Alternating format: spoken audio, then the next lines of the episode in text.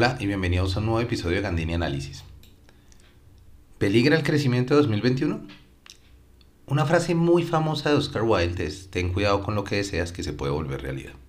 Es tal vez la más apropiada para hablar de 2021, un año donde deseamos desesperadamente la reactivación económica, pero cuando llegó nos dimos cuenta que traía consigo problemas en las cadenas de suministros y los insumos. En este episodio quiero hablar un poquito al respecto de esto. El crecimiento global para 2021, de acuerdo al Fondo Monetario Internacional, está en 5.9%. Es una reducción de 0.1 puntos porcentuales frente a abril, que era 6. De todas formas, la mm, percepción general es que pueden haber componentes que hagan más lento este crecimiento a medida que nos vamos acercando al cierre del año. Entonces es importante tener muy muy en cuenta esto. China ya hemos visto crecimientos más lentos, alrededor del 4%. Eh, y eso sabemos que China es un motor importante en el crecimiento global. Estados Unidos también se tienen, eh, se tienen percepciones hacia la baja. Hoy inclusive salió el PIB del tercer trimestre de Estados Unidos. En su tasa trimestral fue de 2% versus un 2,7 que se esperaba, lo cual ya era bajo frente a la tasa de crecimiento del trimestre anterior, que fue de 4%. Entonces digamos que empezamos a ver o a percibir, digamos, una, una tendencia a que se vaya reduciendo esa dinámica de crecimiento que esperábamos fuera muy alta para 2021. Y eso empieza como a, ponernos a ponernos de frente a ver cuáles son estos elementos que pueden hacer peligrar esa expectativa de crecimiento que estamos teniendo. O por lo menos hacer reducir ese ritmo, ¿no? Entonces tenemos los hidrocarburos, eh, diría que es el primer, digamos que todas estas empiezan a entrelazar de una forma, son cuatro que voy a hablar, hidrocarburos, mayores expectativas de inflación, las cadenas de suministros y los microchips. Y en general realmente todo se empieza, eh, se empieza a, mm, a unir unas con otras, digamos que estos no son como cuatro caminos separados, sino que en realidad se cruzan consistentemente uno con otros y tienen un impacto importante detrás de la producción y del consumo. Entonces, cuando hablamos, por ejemplo, de hidrocarburos, hay una mayor demanda por hidrocarburos. Y lo escribí tal vez hace 15 días en mi columna de Forbes, por si quieren leerla también.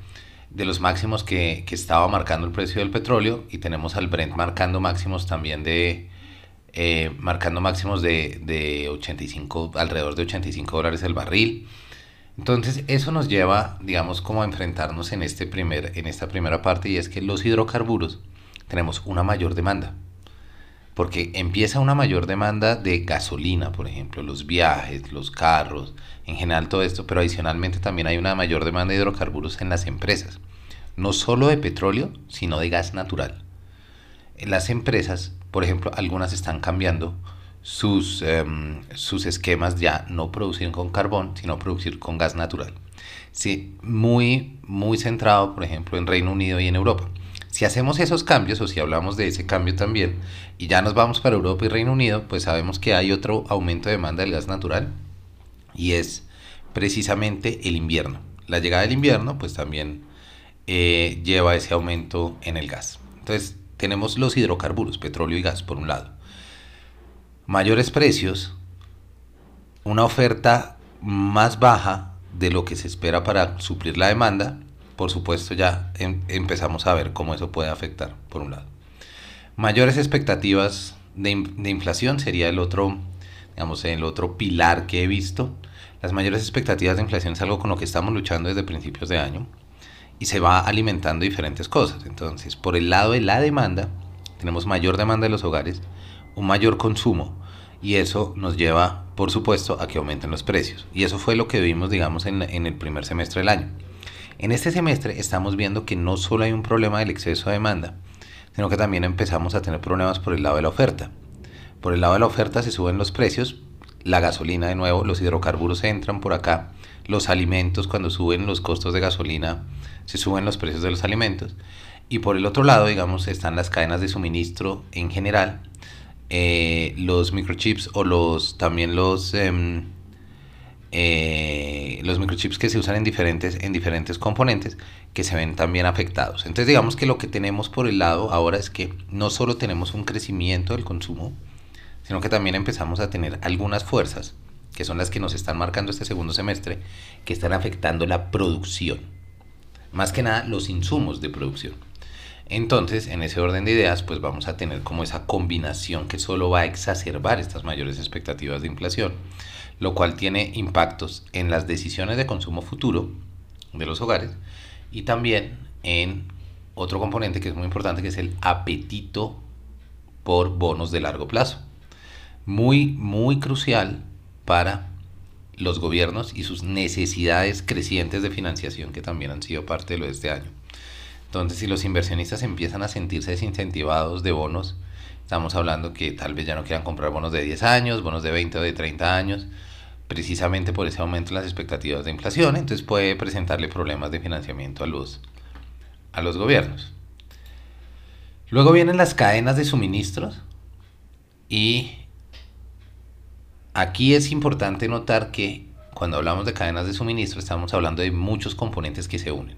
Entre ellos están los hidrocarburos de nuevo, eh, las materias primas, pero digamos que podemos hablar de tres componentes que son importantes. Problema de falta de containers en China, problemas de no tener la suficiente cantidad de conductores de camiones en Estados Unidos y en Reino Unido, y también problemas de personal en general, trabajadores para las fábricas. Eso también está pasando en China. Si a esto le sumamos los altos precios de los hidrocarburos, del gas, por ejemplo, para las empresas, pues eh, empezamos a tener problemas de que los suministros lleguen, de que los productos terminados salgan de las fábricas y lleguen al mercado final. Lo que por supuesto retrasa, retrasa la, la venta, reduce la oferta de esos, de esos bienes y genera aumentos en los precios, alimentando de nuevo las mayores expectativas de inflación. Entonces ven cómo todo se va juntando, todo lo vamos combinando en el mismo lado. Luego, por último, están los eh, microchips, que serían obviamente todos los microprocesadores, todo lo que hemos venido hablando de, de los componentes del cuello de botella que hemos tenido en la producción de, los chips, que eso afecta desde los iPhones hasta los carros.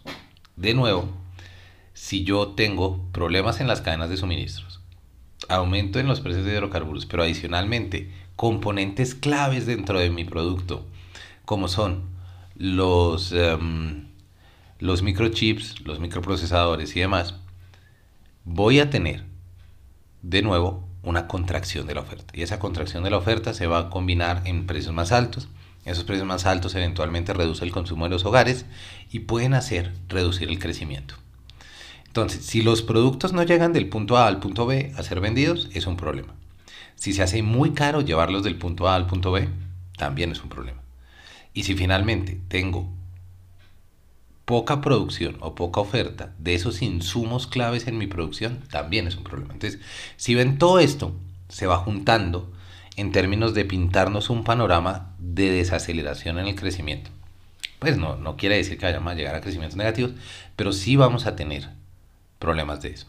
Entonces, recuerden que es muy importante tener en cuenta, de nuevo, que estamos con esos componentes. Esos van, son componentes que van hacia hacia el cierre de año y pues ten cuidado con lo que deseas, que se puede volver realidad. Queríamos mayor demanda, queríamos reactivación económica, aquí está, en un con un problema que nunca vimos venir y es, habían impactos mucho más profundos en las líneas de producción después de la pandemia de lo que esperamos que sucediera. Muchos de estos pueden con el tiempo ir solucionándose, claro, por supuesto pero en el corto plazo no se ve un ajuste tan rápido. Habrá que seguir muy de cerca cómo se tomen las medidas y demás para esto. Si les gustó este episodio, no olviden recomendarlo y compartirlo. En Gandini Análisis creo contenido de valor sobre los mercados financieros y la economía. Los invito a que sigan el podcast, la columna y todo lo, lo que estoy moviendo en redes. Les agradezco la atención y que tengan un gran, gran resto de semana.